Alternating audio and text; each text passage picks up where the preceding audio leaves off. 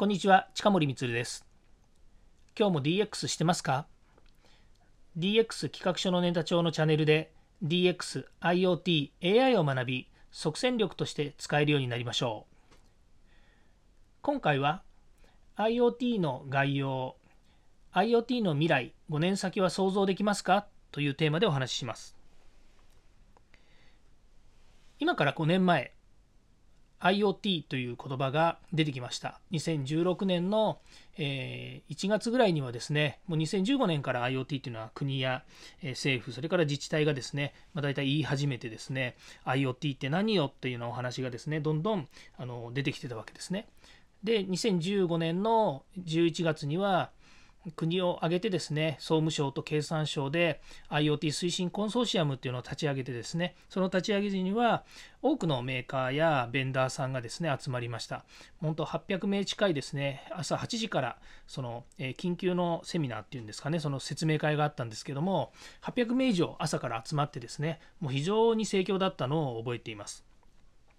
でそこからですね5年経った今 IoT、AI っていうのもですねだんだん皆さんの認知が進んでいって今度はこう DX というものがあの今あるわけですね。で IoT もインターネット AI も、えー技術の世界ですね人工知能で DX はデジタルトランスフォーメーションまさにこれもデジタル、えーと技術のお話なんですけれどもこの流れってあのちょっと全然違うように見えて本当は本質的には同じ流れを組んでるんですよね。それで IoT の未来っていうよりも IoT や DX を、えーが取り巻くですねこのデジタルの世界っていうのが、まあ、一番重要になってきまして、まあ、これからのですねいろんな、まあ、問題の解決社会の問題解決っていうことだけじゃなくてですね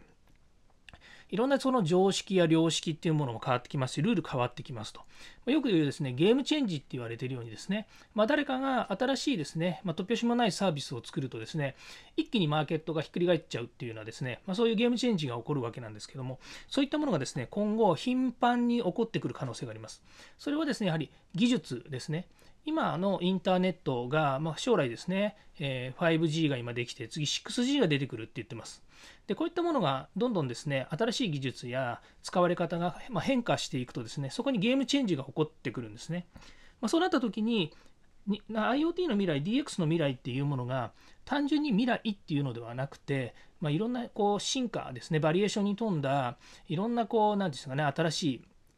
あのサービスとかですね、えーなんでしょうその、え生活の変化っていうものがどんどん起こってくることになるんですね。